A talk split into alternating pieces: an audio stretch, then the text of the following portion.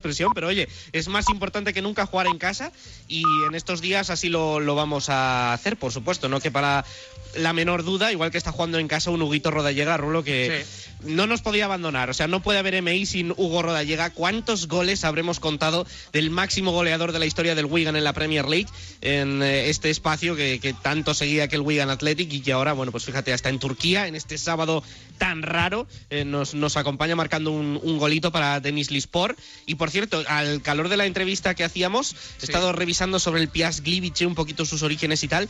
Me ha llamado mucho la atención porque el club fue fundado en junio de 1945, fecha simbólica, acababa de terminar la Segunda Guerra Mundial, y lo fundaron polacos que a los que se les había, eh, digamos, obligado a desplazarse eh, porque ya dejaba de ser territorio polaco el territorio donde vivían y pasaba a ser parte de, de lo que hoy es el oeste de Ucrania, de la Unión Soviética, con el reajuste de, de las fronteras. Polonia, un país que sufrió una barbaridad de la Segunda Guerra Mundial, no descubro nada, pero aquí, fíjate, pues un recuerdo que dejaron los desplazados desde lo que hoy es Ucrania, eh, fundaron este club en la Alta Silesia, en la ciudad de Gliwice, y que les sirve de, de homenaje. Y también el nombre de Piast viene por una dinastía que reinó Polonia eh, en el siglo X. O sea que eh, un poquito de, de- de cultura y de, de descubrimiento al calor de, esta entrevista y de que no tenemos fútbol, bueno, pues vamos descubriendo eh, cositas sobre él igualmente, aunque esté parado. Es que además, si os quedáis en casa, ah, podéis escuchar, bueno, pues las lecciones de, geografía, de todo, Bueno, bueno. de David Fer. Las es- pedradas, más bien. No, bueno, bueno, bueno, bueno. Yo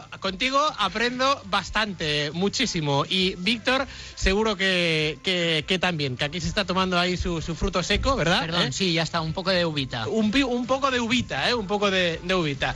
Buena es, buena es. 6, 28, 26, 90, 92. Primera tanda de mensajes de los más importantes de esta radio, como sois vosotros. Yo hubiera cogido la opción de jugar los partidos a puerta cerrada.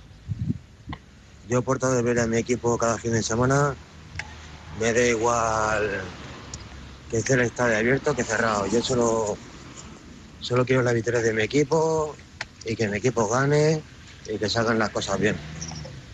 Porque tenía muchas ilusiones puestas esta semana, siendo yo aficionado del Sevilla, tenía muchas ganas puestas en la eliminatoria frente a la Roma el jueves y el domingo derby y ahora pues me han fastidiado. Buenos días, Radio Marca. Hola. Eh, quería dejar ahí una reflexión.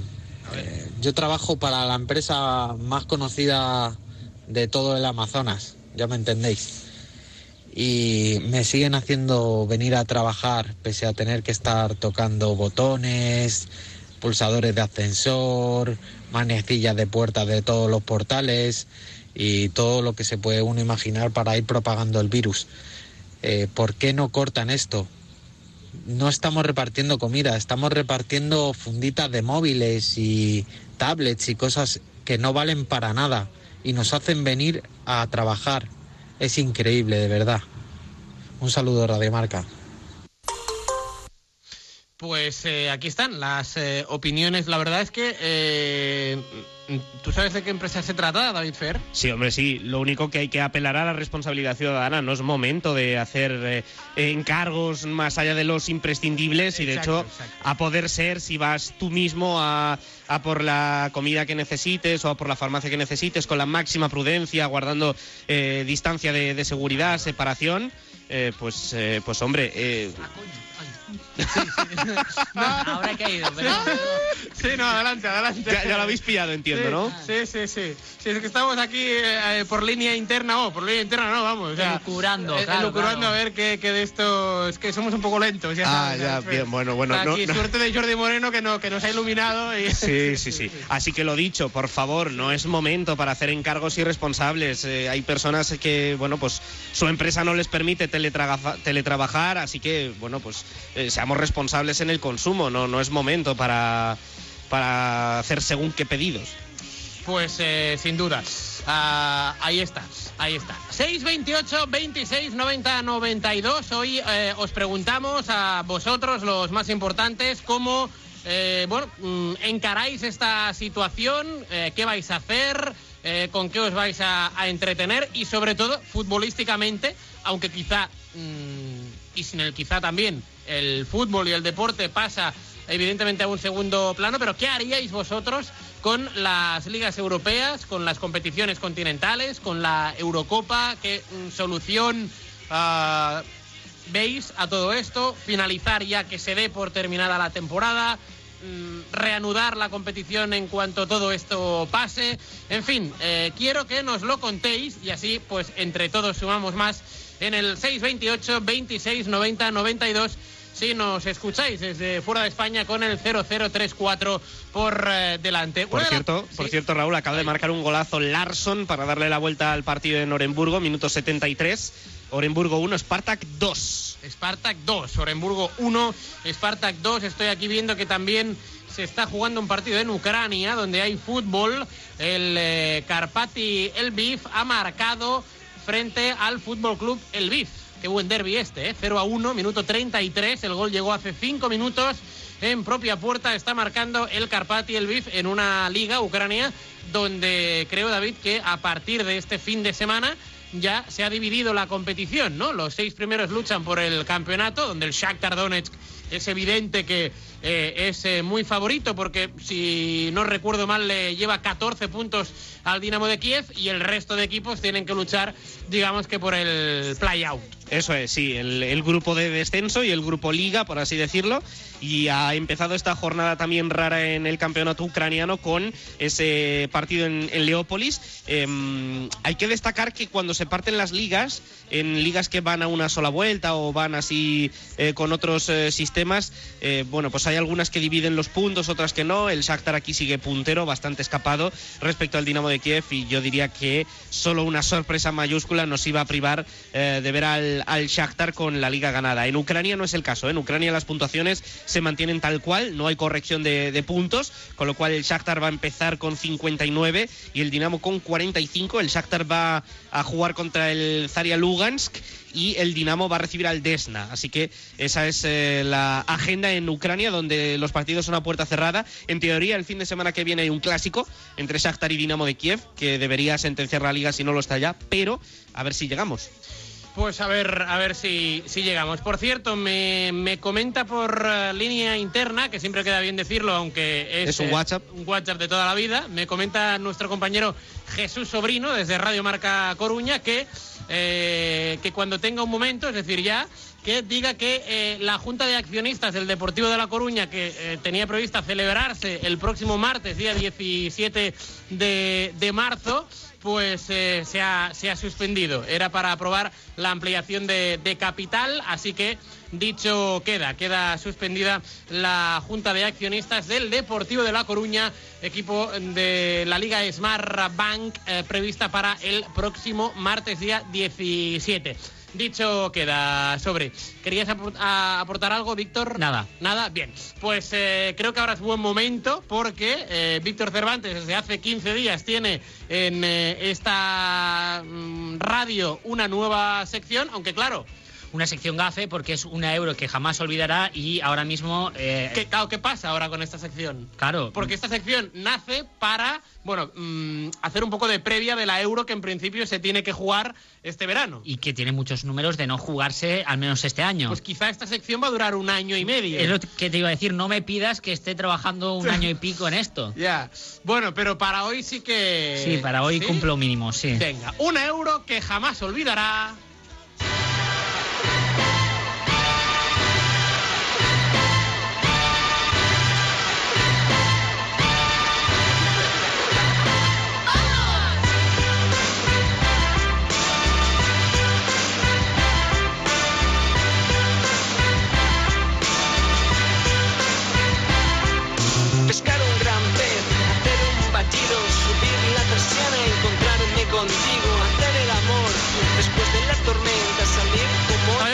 Víctor, que en lo que hemos comentado al principio del programa, a lo que se, se está haciendo viral ahora en Italia, de salir a los balcones, ¿no? Y empezar a cantar en comunidad canciones, eh, bueno, pues eh, míticas. Esta canción, ¿no? La podrías también salir No. al balcón y eh, cantarla con, con los tuyos.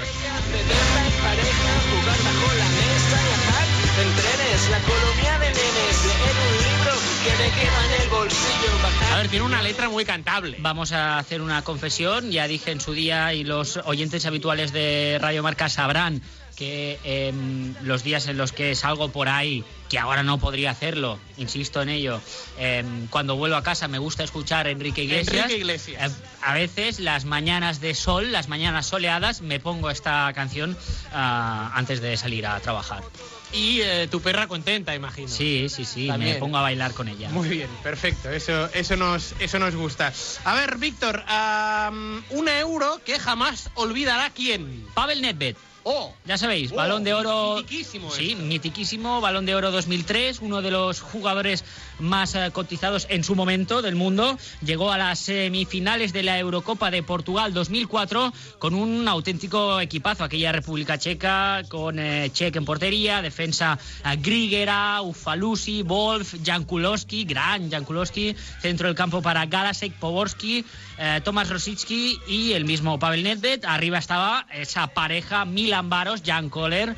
Vaya, vaya dúo. Eh, hablamos, como no, de aquella Eurocopa 2004. 2004, ah, ya sabes que me gusta poner en contexto las Eurocopas sí, sí. y en este caso A vamos ver. a poner en contexto eh, aquel año 2004, año en el que eh, lamentablemente eh, pues hubo los atentados del 11M, año también en el que José Luis Rodríguez Zapatero ganó las elecciones a la presidencia del gobierno de España, año en el que George Bush fue reelegido y también año, no me acordaba yo de esto, en el, en el que entonces el príncipe Felipe y la periodista Leticia Ortiz se casaron. Ah, Eh, también ah, fue en 2004. se ve esto? que sí, yo no me acordaba, Ah. pero se ve que ya Sí que han pasado años, Han ¿no? pasado 16 años. Eh, también, como no, repasando la actualidad eh, cultural del 2004, eh, en 2004 se estrenó American Idiot, un gran eh, trabajo, un gran álbum de Green Day.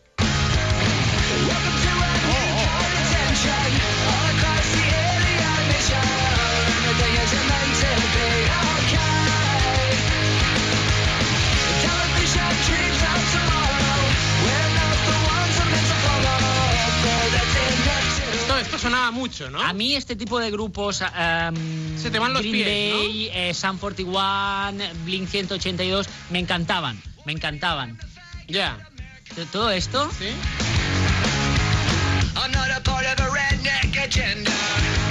¿Tú esto, David Fer, lo bailabas o no? Hombre, esto suena muy bien, ¿eh? Eso suena muy bien, ¿eh? Pero, pero no has respondido a la pregunta. Hombre, yo tampoco he sido muy de bailar, he de reconocer, ¿eh?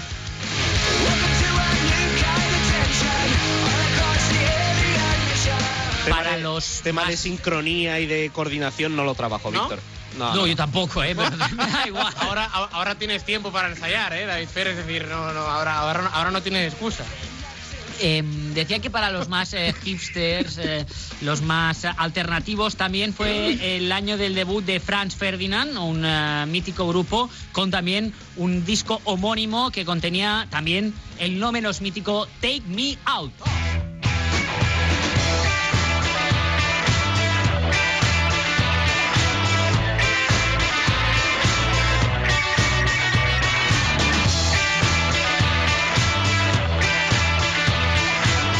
Me fascina de esta sección, Víctor? no tiene nada que ver. Que esta- No, te la prometo sección- que luego voy a volver al Que la fútbol. sección es una euro que jamás olvidará, pero, o sea, eh, eh, pareces Tony Aguilar. O sea, o sea, ¿sí o no? Pero. Te juro No, además, sábado hasta ahora, ¿no? Del 40 al 1, tal, no pero sé qué. tengo tiempo, ¿no? O sea, luego vuelvo al fútbol, te lo prometo. sí, Por tiempo hoy no va a ser. Pero si tienes, si, si tiempo tienes. A ver, eh, 2004, eh, todavía no vuelvo al fútbol, Vale, eh, vamos ahora al cine, eh, porque... Ahora al cine, ¿eh? Sí, Bien. en, dos- en 2004 se estrenaron grandes películas también, como Mar Adentro, ¿la has visto? Mar Adent, sí, esa La sí que de vi. Amenábar y Sí, de- la de, la de Javi- no, Javier Bardem. Javier sí. Bardem, sí. Eh, sí. También eh, Troya, la de Brad Pitt. No, esta no. No, Los Increíbles, una peli de dibujos animados muy buena, de Esta- Pixar, esta creo. creo que sí. Creo, ¿eh? Tampoco... Kill Bill 2, Uma Thurman y eh, Tarantino, Quentin Tarantino. Vi Kill Bill. Solo. Pues te falta la 2. Sí, me falta la dos. Eh, Million Dollar Baby, oscarizada, muy Es- buena. Esta también. Clint sí. Eastwood. Eh, Clint pero, pero, pero, eh, yo quiero hablar de una peli que se estrenó aquel año y es Antes del atardecer. Hace nueve años, dos extraños se conocieron por casualidad y pasaron juntos una noche en Viena, que acabaría antes de amanecer. Ahora se reencontrarán de nuevo. Hola. Es que se me va, ahora estoy pensando de alguien que esté en su casa. Eh, no, me voy a poner eh, a esta gente de Radio Marca para que me hablen un poco de fútbol. No, a ver, que- pero que así también sacamos, eh, digo yo, eh, una, una sonrisa a todos aquellos que, que- que nos escuchan, pero, pero que, hay que hay que hablar un poco de todo. Di que sí. di Te cuento, Antes del atardecer es un film que eh, forma parte de una celebrada trilogía de culto dirigida por Richard Linklater, que es el director también de la oscarizada Boyhood. ¿La has visto, Boyhood? Boyhood no. Pues, no, no tengo idea. pues una Boyhood, ¿eh? Sí, bueno, total, una peli que hace un par o tres de años pues eh, tuvo bastantes premios y este mismo director hizo una trilogía eh, que eh, para mí es de lo mejor que he visto en mi vida. Esta trilogía consta de Antes del amanecer, Antes del atardecer y Antes del, año, del anochecer, perdón. Y cuenta la historia de amor de una pareja en distintas fases de su vida. En la primera peli, que era Antes del amanecer, una pareja de veinteañeros eh, pues se encuentra de, de viaje por Europa, se conocen en un tren de camino a Viena y deciden pasar una noche juntos. Ajá. ¿Vale? En plan, el típico amor veinteañero, ¿vale? Romántico. no sé qué, en el tren, ¿no? Te conoces. En esta segunda parte, la de 2004, Sí. antes del atardecer, han pasado nueve años y estos dos jóvenes, que ya no son tan jóvenes, Claro. pero tampoco son viejos, digamos, ni mucho menos, eh, ahora treintañeros, digamos, eh, se vuelven a encontrar por casualidad en la ciudad de París, La ciudad del amor, ¿no? en la ciudad del amor. Y digamos que ahí retoman lo que habían dejado a- hace nueve años. Vale. Y ahí me voy a quedar y no te cuento la tercera parte. No me haces spoiler, ¿eh? No. Pues mira, un día de estos me veré la tercera parte. De verdad que, que te lo te recomiendo mucho que te veas esta trilogía. Además, tú que eres un tío romántico, eh, porque es, Sí o sea, sí. es como eh, una reflexión sobre el amor, el amor en pareja a lo largo del tiempo y cómo va evolucionando y cómo uno a la que va madurando va teniendo distintas concepciones de lo que es el amor. Bien. Ahora sí, Esto, me- esto en 2004 y todo esto para hablar de la República Checa. Sí. No, de Pavel Nedved. Sí, vale, Vale. pues todo esto, después de todo esto, volvemos a la Eurocopa de 2004, que además, eh, no lo sabías tú esto, fue la única Eurocopa en la que se puso en práctica el gol de plata. ¿Qué es el gol de plata? ¿Qué es el gol de plata? No lo sabes. El gol de plata. Pues mira, el gol de oro sí, es decir, que en una prórroga, en el gol de oro, el que marca se lleva el partido. Sí. Pero como esta norma pues había tenido alguna alguna crítica, no acababa de gustar, le implantaron el gol de plata, que es decir, que eh, el equipo que marcara un gol no ganaba el partido, pero si llegaba a la media parte de la prórroga con la ventaja de ese gol, sí que lo ganaba. Lo ganaba. No se disputaba la segunda parte de, de la prórroga. Vale. Eh, pues así, con el gol de plata, es como precisamente perdió las semifinales en República Checa ante Grecia. Eh, los checos eran favoritos con este equipazo que hemos eh, comentado antes y Pavel Nedved era la estrella de aquella selección checa. Pero, pero, pero, tuvo mala suerte el bueno de Pavel Nedved porque en el minuto 40 del partido hubo un centro desde la banda y en un intento de remate el jugador de la Juve no le dio al, al balón, no le pegó al balón, sino que le pegó a Costas Katsuranis eh, en el culo, bueno, en- como en la parte del isquio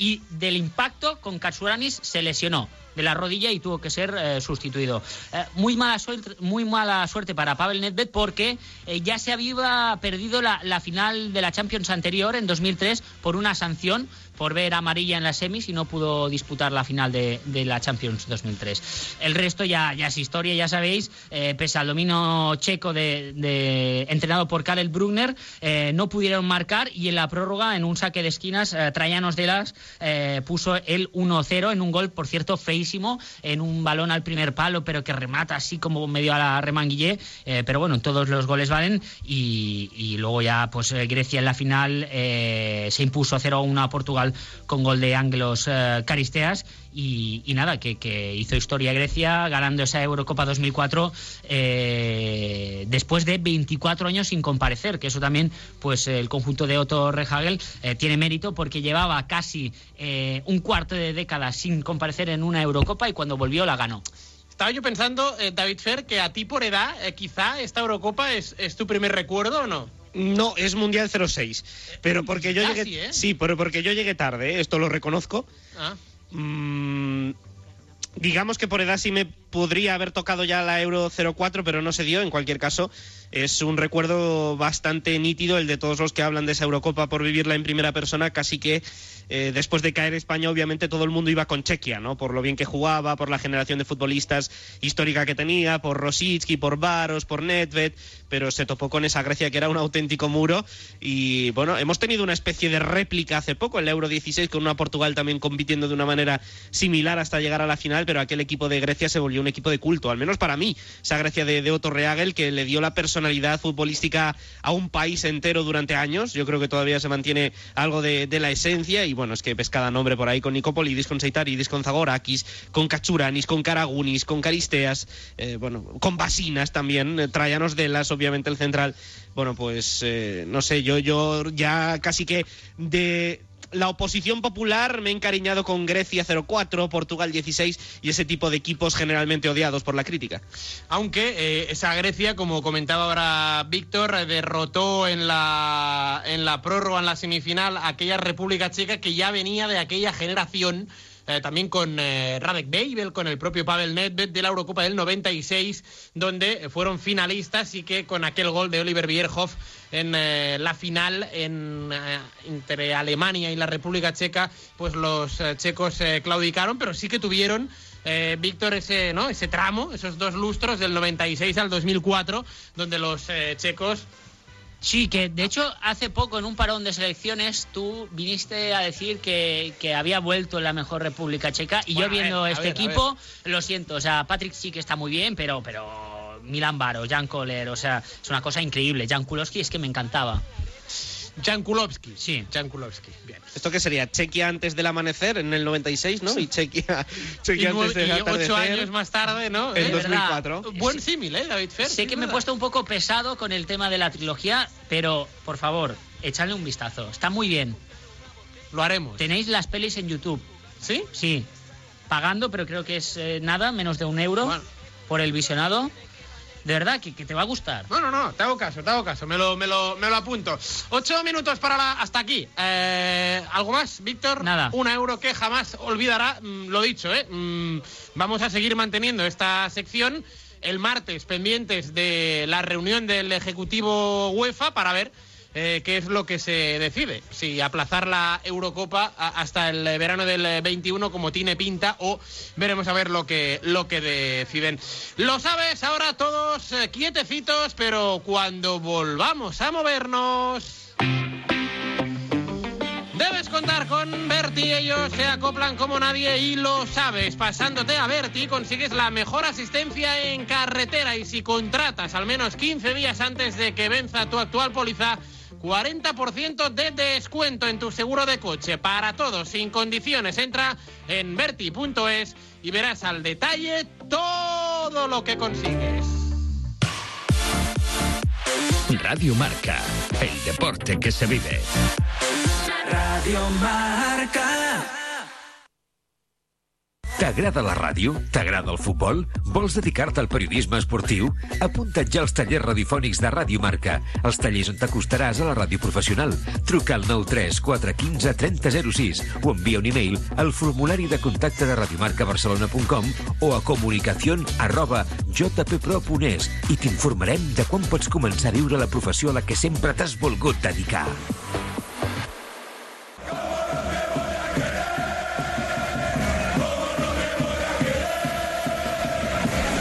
¿Cómo no te voy a querer? El programa de los madridistas en Cataluña. Cada viernes a las siete y media de la tarde en Radio Marca, con Eloy Lecina y Rocío Caso. ¿Cómo no te voy a querer? Con la colaboración de Movistar, expertos en fútbol, Sportium, la casa de apuestas oficial de la Liga, Bodegas Viñas del Vero, El Asador El Llantar de la Ribera y Aisham, el número uno en coches sin carnet. ¿Estoy presentable? No lo usaba desde hace mil años. Me está un poco justo en la cintura.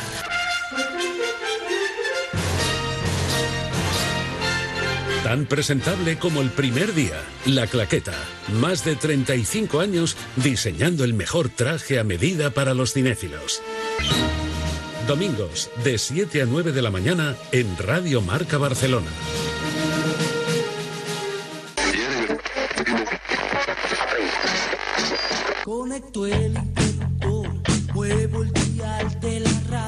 T'agradaria escoltar la ràdio d'abans? Ara tens una nova oportunitat. Et convidem a escoltar Barcelona és ràdio. Més de 60 anys d'història. El so original de la ràdio que vaig sentir i de la ràdio que vaig ser. No perdis la sintonia. A Ràdio Marca Barcelona, 89.1 FM, la nit de divendres a dissabte, de 4.40 a 6 del matí... Amb Albert Malla. El deporte que se vive.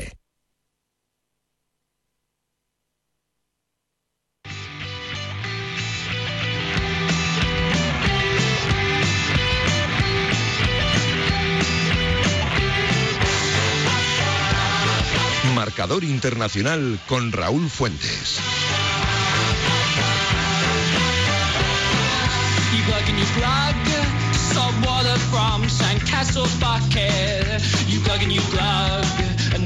titans in your stomach splash your shoes. You complain the tap water on solid white Cuatro minutos para alcanzar las dos en punto de la tarde. Será la una en la comunidad canaria. A esta hora, las dos, está previsto que comparezca el presidente del gobierno español, Pedro Sánchez, para. Bueno, pues eh, declarar ya oficialmente el estado de alerta, el estado de alarma. Lo escucharemos aquí en eh, directo, pero mientras eh, no suceda, bueno, pues por ejemplo, os contamos que estamos en el tiempo de descuento. David Fer en Rusia sigue ganando, el Spartak de Moscú 1 a 2 al Orenburgo, mientras en Turquía finalizó el de Nizlispor 1, Genkler Birligi 0, que con estos eh, tres eh, puntos, pues evidentemente el de Nizlispor se coloca en una cómoda décima posición con 31 puntos en la tabla. Sí, eso es, aunque estaba mirando porque en Rusia ha llegado el 1-3 del, del Spartak. Eh, voy a ver si cazo la repetición porque me he perdido el gol, la verdad. Vamos a ser sinceros. Estamos ya en el minuto 94 de 4 de añadido. O sea que había tenido una buena, una buena ocasión, perdón, eh, Chirnig para empatar, el, jugador de, del Orenburgo. Eh, bueno, que no meten la repe, hombre. Están aquí un poquito. Mira, yo mientras rezagados. aprovecho, aprovecho, David, eh, así, así te hago un poquito la, la cobertura para recordar a los oyentes también que sigue habilitado ¿eh? el 628 26 90 92 para que nos eh, contéis, bueno, pues cómo vais a encarar estos días de, de confinamiento. Ahora seguramente, eh, bueno, y el seguramente también, escucharemos a, a Pedro Sánchez que nos tiene que indicar, ¿no? Eh, los pasos a seguir durante estos eh, 15 días. ¿Qué haréis eh, en eh, casa? ¿Cómo pasaréis el, tiempo? En lo futbolístico, ¿qué creéis que se tiene que hacer con las ligas? Si suspender la temporada, si reanudar cuando todo esto pase. Queremos que nos contéis vuestros pensamientos y qué mejor que hacerlo aquí en familia en Radio Marca, en Marcador Internacional, en el 628 26 90 92 con el 0034 por delante si nos estáis escuchando desde fuera de España. David. Sí, Mirzov al final, el autor de- del gol del Spartak en una acción ya con el Orenburgo volcado. eh, un pase al espacio, la defensa súper adelantada y gol de, de eh, Resiu- Resiuan Mirzov. No me sale demasiado bien el, nombre de pila del atacante del Spartak que había entrado en la segunda parte y que le da los tres puntos definitivos al equipo de la carne, al equipo de Domenico Tedesco, que se pone bueno pues en la senda de crecimiento en la que está el Dinamo, ¿no? Se acerca a los puestos europeos, todavía están lejos, son seis, eh, siete puntos los que le separan con el CSK de Moscú, pero eh, remontada importante para ganar confianza por parte de, los hombres de Tedesco fuera de casa. Pues eh, esta victoria que es realmente importante. Por cierto, ahora que hablas de Tedesco, vi el otro día, ah, no recuerdo ahora qué partido de, de Rusia, no sé si lo viste, o tú, Víctor, o David. El otro día se disputó un partido, creo, de liga. No recuerdo ahora el entrenador rival, pero con Tedesco se las tuvo al final del partido, que uno quería saludarlo, el Ah, otro sí, no. sí, el, el derbi contra el de CSK de Moscú, ¿no? Ah, Goncharenko, sí. Claro, con Víctor Goncharenko, Con, eh, eh, sí, sí, sí, en con Copa, Tedesco. en Copa, eso En es. Copa, que, en Copa, sí, que el. Spartak ganó 3-2, eh, apeó al, al CSK y bueno, pues eh, tuvieron su, su pique durante el partido. Pero que, que no tenían mala relación de antes, ¿no? Ah, no que, me consta. Que, que se sepa. No me consta, no, no. Yo creo Bien, que fue bien. más bien calentón y pique por, por cómo fue ese partido. Fue una locura. Ganó el Spartak 3-2 en la prórroga con gol de Jordan Larson, que es el que le da el pase, por cierto, a Mirzov en este último gol del partido de hoy.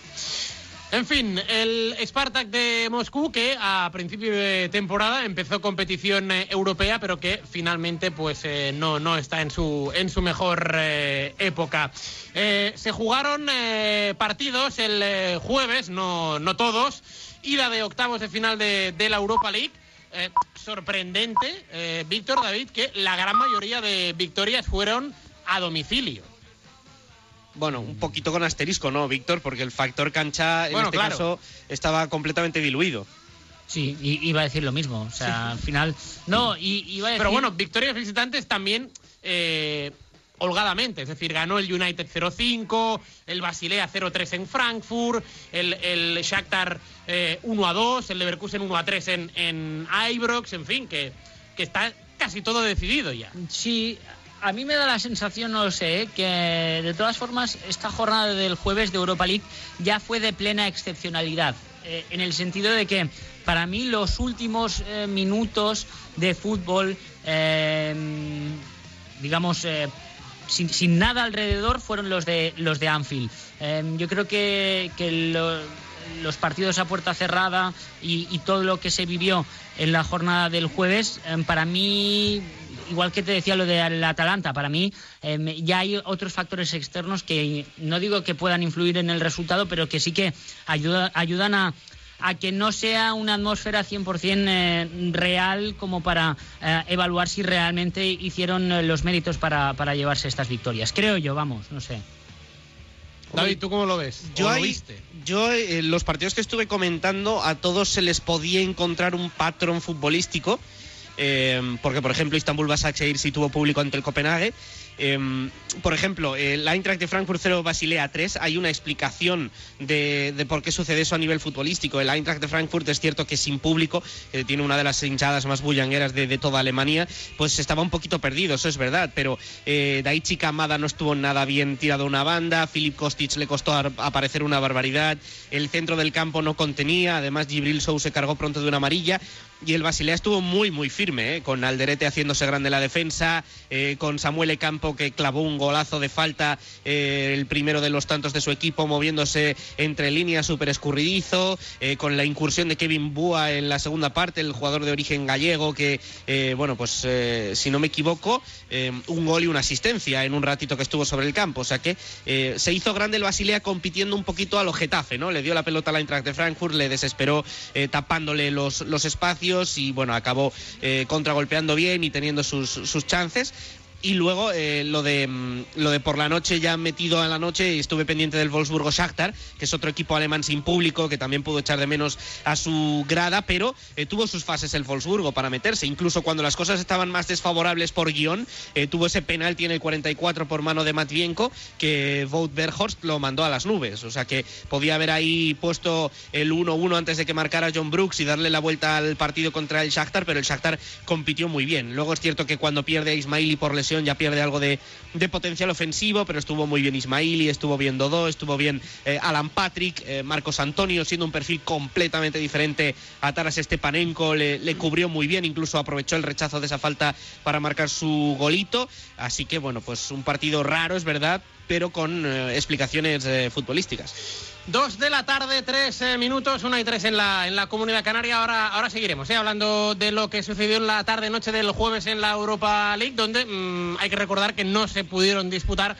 eh, por todo el tema que ya sabéis, ni el Getafe Inter ni el Sevilla Roma. De hecho, antes escuchábamos a un amigo oyente desde Sevilla que, bueno, pues que le fastidia evidentemente esta situación porque entre otro tipo de cosas él quería ver a su equipo como es el eh, Sevilla. Hay que saludar al director de esta casa como es Edu García que ya nos eh, está ah, espera, espera, que me dicen que, que ¿No está? espere. no está, de momento eh, que, que me, que- que- que me espere. Se está poniendo guapo para escuchar a, al Dos de la tarde y eh, cuatro ah, minutos. Ya estoy, ahora, ya estoy. Ahora sí. Ah. Hola, Edu, ¿qué tal? Muy buenas. Es que me estaba echando el hidrogel en las manos, estaba aquí Ah. haciendo los, claro, los Uy, protocolos. pues ahora, ahora que lo dices, desde que em- hemos empezado el marcador internacional, yo no me he lavado las manos desde las doce y media. Bueno, pues o sea, aprovechás un poquito, hombre. Vale, Ahora, sí, ah, sí. Claro, ¿no? ¿Cómo estáis todos? ¿Bien? ¿Os estoy escuchando con un buen ánimo, no? Bueno, eh, Las circunstancias obligan, ¿no? in- intentamos mantener el, el tono, no sé si alegre, pero. Claro, hombre, de eso se trata. La gente que pone en la radio es lo que quiere. Sí, sí.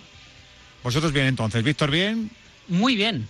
Eh, David Fer bien. Hombre, aquí estamos, al pie del cañón. Que- claro que sí, claro que sí. Bueno, cañones hay muchos, afortunadamente. Yo vengo un poco enfadado, lo reconozco, ¿eh? ¿Por? Hombre, lo- porque he tenido que hacer el trayecto desde el garaje de casa hasta el garaje de la radio y, creo que hay demasiada gente en la calle. Y, y creo de verdad que no somos conscientes. Y bueno, eh, mira, he estado viendo ahora mismo en televisión española que al final la comparecencia de Pedro Sánchez se va a demorar un ratito. No va a ser a las 2 de la tarde, sino que va a ser a las 3. Así que luego escuchamos al presidente del gobierno que nos va a contar eh, lo que ha decidido el Consejo Extraordinario de Ministros y que, bueno, pues era un poco Vox Populi, ¿no? El que va a haber movimientos restringidos y que efectivamente pues van a tener que combinar las eh, autoridades competentes, creo que van a ser cuatro ministerios los que se encarguen un poco de vertebrar y de aglutinar el poder ejecutivo para, para afrontar esta crisis. Entonces va a haber restricciones de movilidad, como es lógico, y creo que también va a anunciar en esas medidas, insisto, a partir de las 3 de la tarde, que esos cuatro ministerios pues, van a intentar que, las medidas un poco ejecutivas de, de contención pues sean un poco más restrictivas. Hoy, por ejemplo, viniendo, decía lo del enfado, se lo digo a todos los oyentes que nos están escuchando desde ya, porque yo sé que hace muy bueno. eh, luego si tengo tiempo, que vamos a tener tiempo yo creo, Sí, eh, tiempo hay, eh. voy a compartir con vosotros eh, un magnífico artículo de opinión de Lucía Méndez eh, en El Mundo, hablando de que efectivamente al español con buen tiempo le cuesta mucho trabajo estar en casa. Pero es lo que nos están pidiendo. Es que yo entiendo que tenemos perros y que el perro tiene que hacer pipí y hacer popó, pero no puedes estar recreándote en el paseo, porque igual que piensas tú, va a pensar tu vecino de abajo y el de arriba. Bueno, yo salgo, venga, salgo y no me junto con nadie, pero, pero salimos todos. Y así no, no ayudamos. Es que nos han pedido que estemos en casa, es que no es festivo. Madrid, por ejemplo, a partir de las 4, lo ha dicho el alcalde de Madrid, va a cerrar sus parques. A mí mm, se me ha abierto la carne, de verdad lo digo, escuchando los mensajes de la Policía Municipal en el retiro madrileño o en la Casa de Campo pidiéndole a la gente, megáfono en mano, que se vaya para casa. Es que no es fiesta. Podemos tener buen humor, que lo vamos a tener. Podemos hacer chiste, que lo vamos a hacer. Pero es que nos han pedido que nos estemos en casa. Pues mm, los que tenemos que venir a trabajar, porque tenemos un compromiso adquirido, pues venimos a trabajar y, y hacemos eso. Venimos de nuestra casa, a nuestro curro, tomamos la medida que tenemos que tomar, nos lavamos las manos, somos prudentes, tenemos distancia con nuestros compañeros, etcétera, etcétera. Pero la gente que tenga la posibilidad de, de, verdad, de acatar lo que nos están pidiendo, vamos a hacerlo. Hay otra cosa que en Madrid está pasando, imaginamos que también lo van a hacer ahora eh, un poco la mayor parte de las comunidades, es que eh, hay abastecimiento suficiente. Si tenemos mm, dos eh, paquetes de pan bimbo en casa, no tenemos que ir a por seis, pero vamos, se nos va a caducar. Pero bueno. Ya lo del papel higiénico lo doy por imposible. Ya prefiero los memes del papel higiénico porque, porque ya es que, es que no, no lo, no lo entiendo. Pero bueno, yo, bueno, vale, venga. Pero eh, Yo sí- ayer fui al súper y no había nada. ¿eh? ya, ya, lo sé, lo sé, pero bueno, es que, que yo sepa, no, no, se ha- no, no, no nos han alertado de que las fábricas de celulosa han cerrado. Sea, con lo que repondrán, pero con calma, no, aglutinemos, no, hagamos un arsenal. Que, ya me imagino a gente sacando las camas al pasillo de, la comunidad para meter los rollos de papel higiénico, que además ocupan mucho. Pero, insisto, eh, tenemos que ir a comprar lo imprescindible. Porque si vamos todos al Mercadona, si vamos todos al estanco porque creemos que nos vamos a quedar sin el paquete de tabaco, así aprovechemos y dejamos de fumar. Si vamos todos a, comprar gelocatiles a la farmacia, formamos aglomeraciones. Y es lo que no podemos hacer. Hace apenas no tamboriléis, que suenan los micrófonos. Gracias. Es que os conozco a todos. Eh, es que si. Mira, en Madrid, por ejemplo, ha- han, pasado de ayer a hoy, a esta hora. A esta hora había, creo que en Madrid ayer, 67 fallecidos por el coronavirus y hoy han dado la cifra, ya son 133. Ya estamos subiendo de los 3.000 los afectados. Hay más de 3.600 personas con síntomas en casa. A mí, yo, yo, yo soy un tío de buen rollo, me encanta el buen rollo en la comunicación y no me gusta ser alarmista, no lo, no lo he sido nunca. Pero es que tenemos un cometido, es salir lo mínimo posible. Que el perro tiene que hacer pipí, vamos, que tenemos que ir a comprar el pan, vamos, pero íbamos y salimos. No estemos aquí ahora dando unos paseos, porque, lo hace- porque, lo- porque todo el mundo piensa lo mismo. Hace, bueno, venga, voy a darme un rulo, yo estoy como loco a ver si llueve. Y, y entra la borrasca. Esto, fíjate quién no lo iba a decir, que lo que nos gusta el buen tiempo a los españoles, pero estoy como loco porque llegue el, buen tiempo, el, el mal tiempo y que, y que- y que truene, para que la gente se combine en casa. Luego daremos actividad, luego compartiremos, pues tiempo para leer, para hacer mil cosas, para hacer ordenar, no, mil cosas, pero pues ahora vamos a estarnos en casa. No puede ser. Barcelona, ¿cómo está la cosa? A ver, eh, Porque hoy también hará bueno en Barcelona, claro. Mm, Sí, no, no, en Barcelona, mira, yo ahora estoy aquí eh, viendo por, por la ventana, entra un solazo increíble. Eh, yo tengo la sensación de que eh, vosotros que estáis en Madrid, de que aquí en Barcelona mm, ocu- ocurre lo que pasa en Madrid cuatro o cinco días después. ¿Sabéis? Es decir, yo he venido a la radio esta mañana y me he encontrado más o menos mm, la misma cantidad de gente. Sí, sí, lo digo porque me- he, venido, es que Víctor me mira raro. Porque, No, yo al contrario, o sea, no he encontrado a nadie por la calle. ¿No? Pues No. yo a las nueve y media antes que he venido, pues más o menos había la misma cantidad de gente que, que más o menos cada sábado. Pero bueno, yo creo que aquí desde ayer se está empezando en Barcelona, digo, a, a concienciarse de que, de, que, de que el tema es, eh, bueno, mm, que es crítico y, y, bueno, veremos a ver a partir ya de este fin de semana si la gente hace, hace, caso, hace caso o no. Pero a mí, Edu, me da la sensación de que eh, Barcelona va con cuatro o cinco días, digamos, de, de diferencia con respecto a Madrid. ¿Tú qué Por ves detrás, digo, ¿eh? ¿Tú qué ves por tu ventanica, David Fer? Bueno, la verdad es que a mis vecinos, y me alegra ver muchas cuerdas de ropa tendidas, eh, vecinos que salen a tender la ropa, porque quiere decir que todos están en casa y afortunadamente en mi, en mi bloque más o menos está guardando lo que debe hacerse, ¿no? Así que, eh, bueno, pues eh, todos en casa y todos tranquilamente a seguir las instrucciones. A ver si es verdad. Rulo, que yo estoy aquí de Ocupa para ir contando cositas y, y para, y para echarte una mano. Y como vamos a hacer todos los compañeros que nos dedicamos en Radio Marca, la mayor parte de nosotros también está ya teletrabajando. Eh, David Fer está en su domicilio. eh, Raúl Varela lo va a poder hacer también desde su domicilio, todos los a diarios. Ayer sonó como un cañón T4 y también estaba Vicente Ortega recluido. Vamos a so- todo lo que podamos, vamos a ser responsables con, con- con esto que nos han encomendado, insisto, que lo que nos han encomendado es que intentemos eh, desde nuestro granito de arena ser responsables y somos células activas de posibles contagios. Entonces vamos a intentarlo entre, entre todos. Estabais hablando eh, de que todavía queda un mínimo de actividad que yo no sé cuánto nos va a durar porque hoy había reductos de fútbol, pero tiene pinta de que tarde o temprano Yo creo que este es, el último fin de semana, Pues ¿eh? Lo comentaba antes David Fer. tiene toda la pinta. Próximo fin de semana nos llegaremos a contar las comuniones de cada uno y tengo una gana yo de contar la del rulo que no veas. Tengo una foto por ahí que la verdad... eh, Guárdala, guárdala, guárdala, guárdala. Me imagino, la- Guárdala. Me, me imagino la foto del rulo hoy y la de la comunión y, y- y no distinguibles, que sea increíble. Finger Challenge. Tengo el mismo pelo, eso sí. Eso sí, eso sí, eso sí. Muy bien, pues... No, pero, pero en serio, Raúl, vigila esa foto porque si la de Balotelli circuló y no te voy a decir que se hizo viral, pero en la redacción la hemos visto todos, la de la comunión puede ser un tesoro, ¿eh? Ya, ya, ya, bien, bien. Y te he escuchado decir a los oyentes, yo se lo, se, lo se lo comenté a los compañeros, sobre todo para esta semana, que van a ser más complicadas porque llevamos unos días de novedad, pero luego la novedad te cansa. Eh, a todos los oyentes que nos están escuchando, eh, que, los que tienen niños, que, que el niño ahora está aguantando porque ahora un rato de tablet, un rato de tele, un rato de, de- del clip, un, un rato. Pero claro, todos nos cansamos y más si estamos bien. Además, no, no todos vivimos, claro, yo veo a los, a los futbolistas aquí entrando con el niño, ya, pero estás entrando en un chalet de 1800 metros, pues más se le tiene que dar para aburrirte. Claro, pero el que esté en un pisito, pues dirá, ya estoy del pisito hasta, hasta las trenzas. Lo sé, lo sé. Así que eh, vamos a hacer una gran radio babysitter guardería. Eh, yo, yo le voy a decir a todos mis compañeros que todos aquellos papás y mamás eh, que quieran ponernos al niño para que le convenzamos, para que le entretengamos, para que le, pues que, no, que nos manden un WhatsApp al 628 26 90 92, les llamamos y, y- y les entretenemos. Y le preguntamos al peque qué tal y, y qué os parece. Eh? Metemos a un montón de peques durante estos días y, y- y que nos cuente sus cositas y que diga, papá, oye, vas, ponte bien que vas a entrar por la radio, que vas a hablar por la radio. ¿Os parece buena idea o qué? Me gusta, me gusta. Claro, hombre. Fantástico, vamos. Una, ra- qué pelota, eh.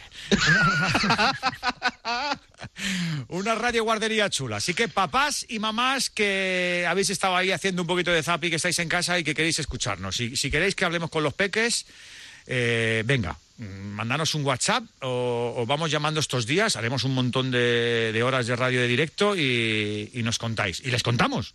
Y hablamos con ellos y nos cuentan qué, qué deporte hacen y, y- todo lo que se aburren, las ganas que tienen que ver a sus compañeros y cómo echan de menos a la profe de Science y a la de Mate y esas cositas. Y, y nos entretenemos, que de eso se trata, ¿no? Iremos contando todo lo que es noticia en esta crisis sanitaria que todos tenemos que pasar para hacernos más fuertes, eso sí. No hay una eh, sacudida parecida en la historia de la humanidad donde luego no hayamos salido todos más fuertes. Es verdad que cuesta muchísimo trabajo, pero, pero se sale más fuerte. Se sale, a menos vamos a salir más limpios, de luego. Las manos, de, de- de- como jaspe, vamos a tenerlas todas las manos de aquí a, a unos meses, pero saldremos. Entonces, lo que se trata es de pasar el tiempo, de aprovecharlo, de contaros cosas que, que sean interesantes y de que hagamos de, de esta radio de deporte algo muy interactivo. Es verdad que como tenemos menos deporte, pues tenemos que hablar de más cosas y lo haremos encantados.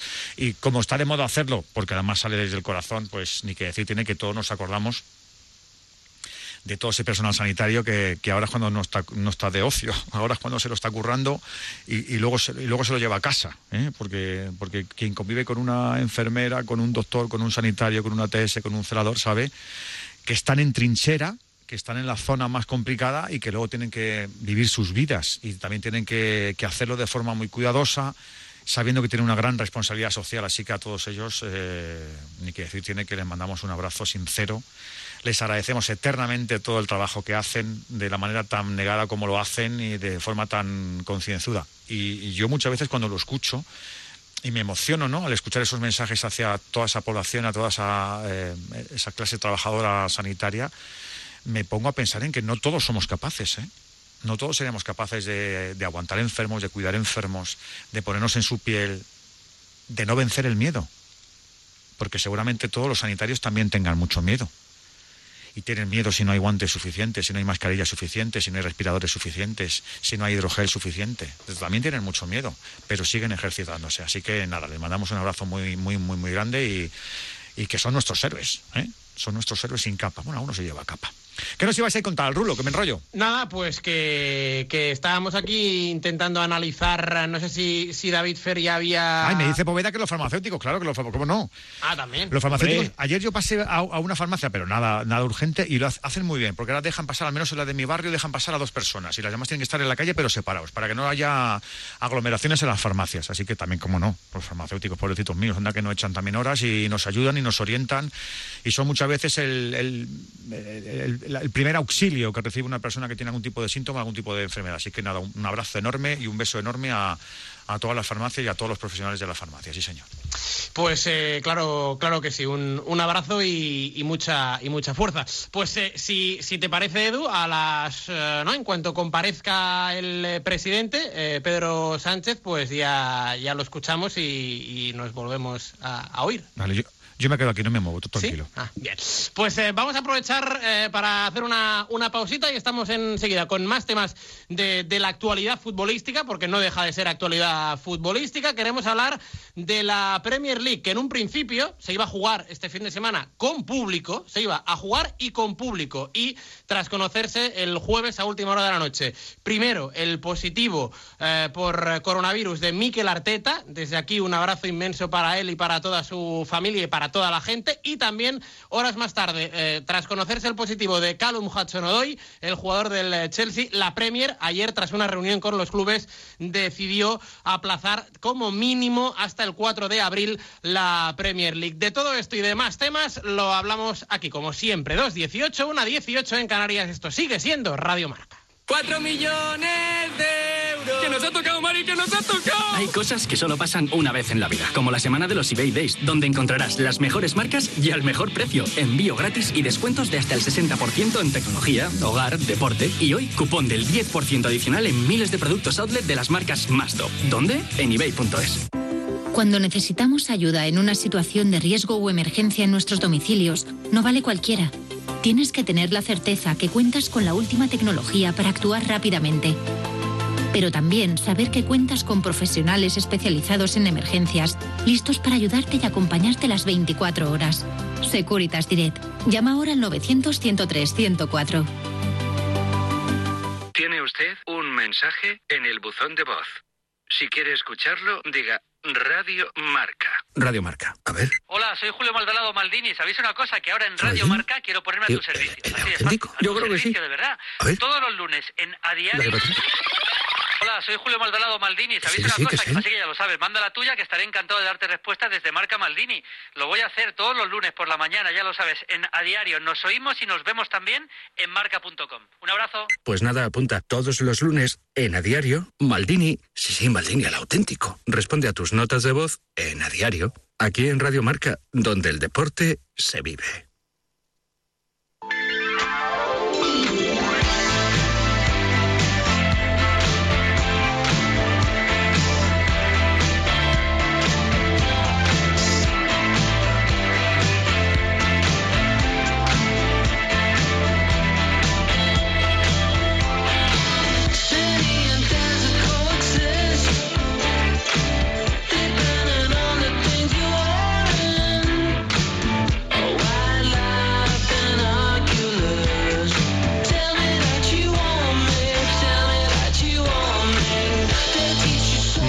Internacional con Raúl Fuentes.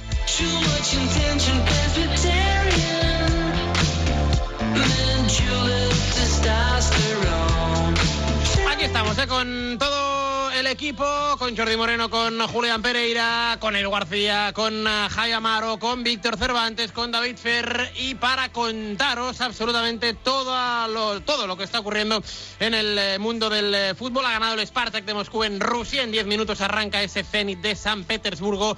Ural, os iremos eh, comentando aquí los goles, evidentemente, porque eh, el líder, el Zenit, que mm, lleva, suma dos empates consecutivos, tiene hoy que reaccionar para mantener como mínimo ese eh, colchón de, seguridad. Pero queremos aprovechar este ratito de, de radio, repito, 2 y 21, para hablar un poquito de Inglaterra, de la Premier y de este, bueno, pues eh, fin de semana que en principio tenía que haber fútbol y que tras conocerse eh, los eh, positivos en la jornada de ayer por coronavirus, finalmente decidió eh, con gran criterio, evidentemente, aplazarlo. Saludamos a nuestro compañero periodista Pete Jensen, que también eh, a veces nos acompaña, claro, está aquí en la radio del deporte. Hola Pete, ¿qué tal? Muy buenas tardes. Hola Raúl, muy buenas tardes. ¿Cómo, cómo va todo? Bien, bien, bien, muy bien. Sí, pues eh, nos, nos alegramos, la, la verdad. Eh, una, una Premier que, que, fíjate, siempre yo he tenido la sensación, Pete, que con, con todo el tema del, del coronavirus, que en, en Inglaterra, mm, no, no sé, que daba la sensación como que allí no es que no llegara, pero que habían evidentemente muchos menos infectados que no en Italia, en España, en Alemania, en Francia pero que, bueno, pues eh, ha golpeado también al, al, fútbol inglés, sobre todo tras conocerse los positivos de, de Mikel Arteta y de Callum Hudson-Odoi, jugadores del Leicester, del Everton también que eh, con eh, posibles infecciones y finalmente decidió la Premier aplazarlo todo. Sí, eso es. Eh, parecía que tenía la intención de, de, seguir jugando, pero cuando, cuando dieron positivo de coronavirus Arteta y y Hudson Odoi, pues eso cambió un poco la, la idea y la cosa está cambiando todo el tiempo, pero creo que son ya son siete clubes que tienen empleados que, que han dado positivo de, del virus. Entonces, eh, por, por, por, lo mucho que, que, querían seguir jugando los partidos, la liga, pues la Premier es, es imposible posible hacerlo y los clubes no, no querían con, continuar sin, sin, su, sin sus jugadores y con problemas de salud eh, entre su, sus plantillas de, de, empleados. Ahora, fíjate, Pete, que el, el, otro día lo pensaba, fíjate la Premier, eh, que el, el, jueves emite un comunicado, ¿no? En torno a las, ¿qué serían? Las 9, 10 de la noche, uh -huh. diciendo que habría fútbol el fin de semana todo normal, es decir, con público, y tras conocerse lo de Arteta, eh, o sea, se saltó el paso intermedio del se juega sin público, es decir, se pasó en, en un periodo de tiempo de 10-15 minutos a jugarse con público, aplazarse por completo.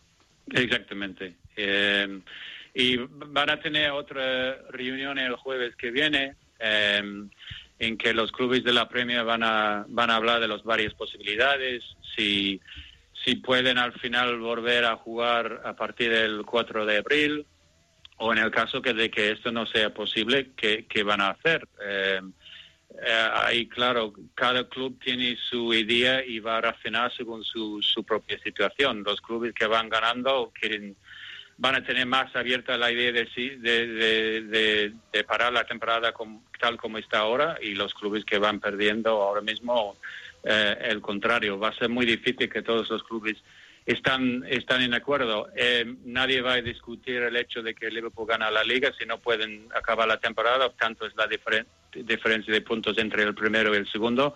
Pero claro, los clubes que ahora mismo están en posiciones de descenso, descenso no van a querer, querer descender cuando todavía faltan partidos.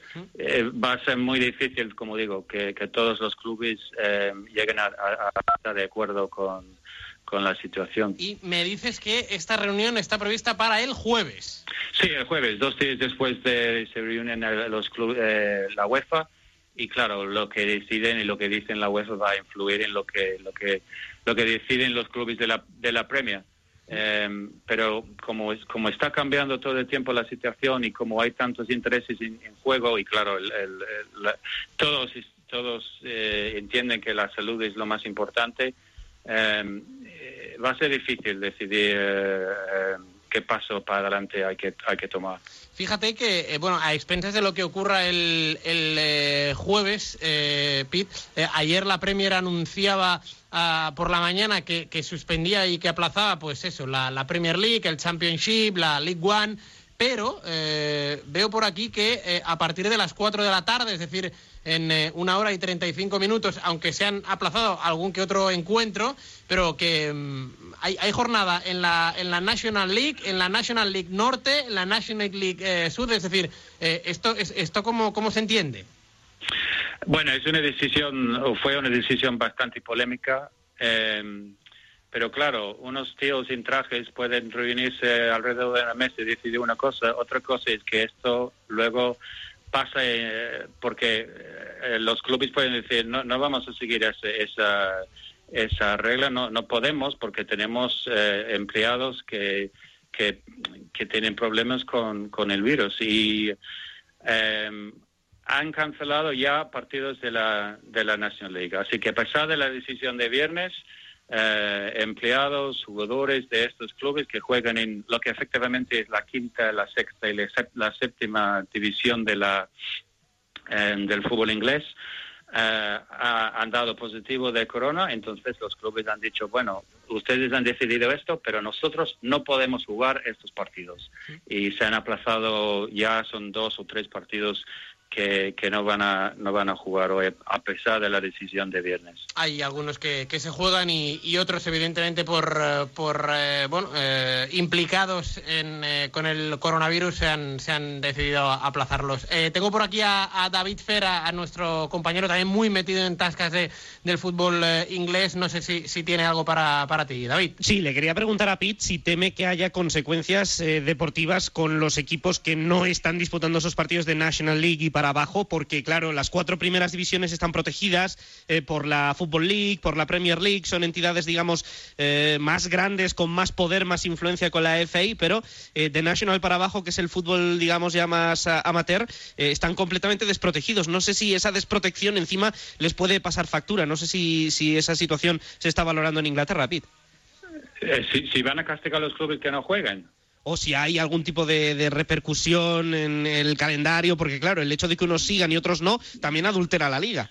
Yo creo que lo, que va a pasar es un poco lo que pasó con el fútbol europeo, que UEFA tardó un montón en hacer declaraciones y hacer decisiones y fue los, fueron los propios clubes como Getafe diciendo que no iba a jugar ese partido de la Europa League.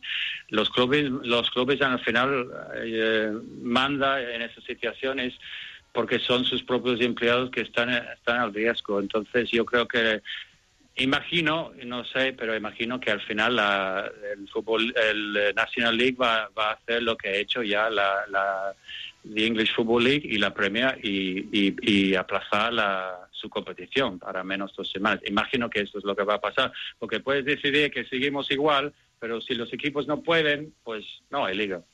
Tengo la sensación de que el fútbol sí ha reaccionado y ha reaccionado con cordura y antes que el propio gobierno británico. No sé si esta sensación es extendida en Inglaterra. Bueno, lo- lo- los clubes han, como te digo, los clubes que tienen que cuidar a sus propios empleados. Lo que está pasando ahora mismo es, eh, hay mucha contemplación de, también de cómo estamos organizando el fútbol, que simplemente no hay hueco. Es que jugamos cada día, sobre todo en Inglaterra, cuando tienen dos copas, no solo la FA Cup, también la Copa de la Liga. En la Copa de la Liga los semifinales juegan a dos partidos. Eh, the FA Cup sigue teniendo replays, es decir, que si el partido eh, acaba en empate juegan un partido más. Eh, luego las decisiones de, jugar la Eurocopa de, de este año en varios países, que en el momento que hizo la decisión fue un poco extraño y muy polémica y aún más. Eh, la decisión de jugar el Mundial en, en Qatar y jugarlo en invierno. Todas esas decisiones y la falta de, de, de- de huecos en, la, en el calendario que eh, es- eso ha,